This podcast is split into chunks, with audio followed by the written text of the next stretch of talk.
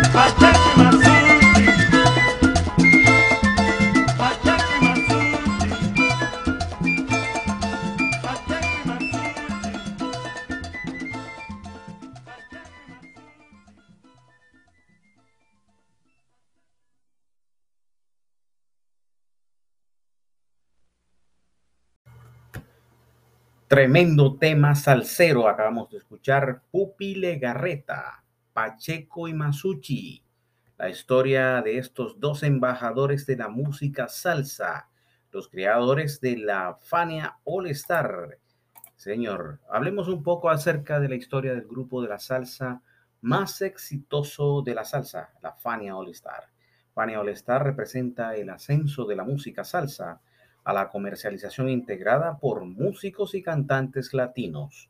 Fue uno de, los, eh, de las agrupaciones más exitosas del siglo XX. Su legado es indiscutible y el catálogo de sus ritmos indescriptible. La Fania Records es un sello discográfico fundado por el músico Johnny Pacheco y el empresario Jerry Masucci en el año de 1964. La palabra Fania fue tomada eh, de una canción del cubano Reinaldo Bolaño, aunque comenzó como una pequeña empresa, se hizo popular gracias a la difusión que hacía de la música salsa. Firmas como Alegre Records, Tico Records, que existían en esos eh, entonces, habían empezado a formar presentaciones con sus músicos, por lo que uno de sus promotores le sugirieron a Jerry Masucci realizar esta misma estrategia con el fin de hacer que la marca fuera más atractiva.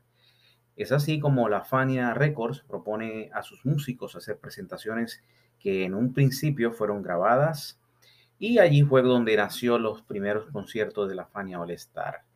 En una presentación en 1968 como volumen 1 y luego en 1969 como volumen 2.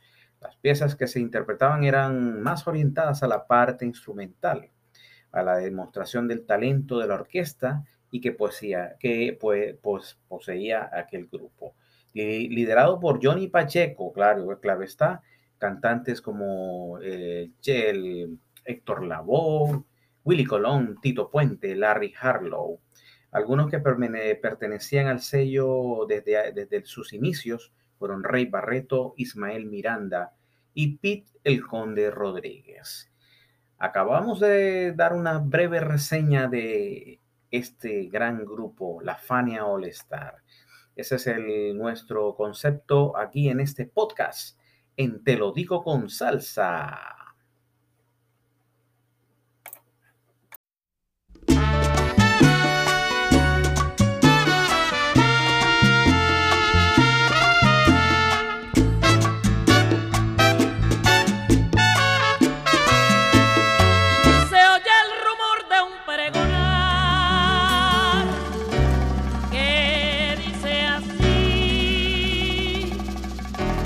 yerberito llegó.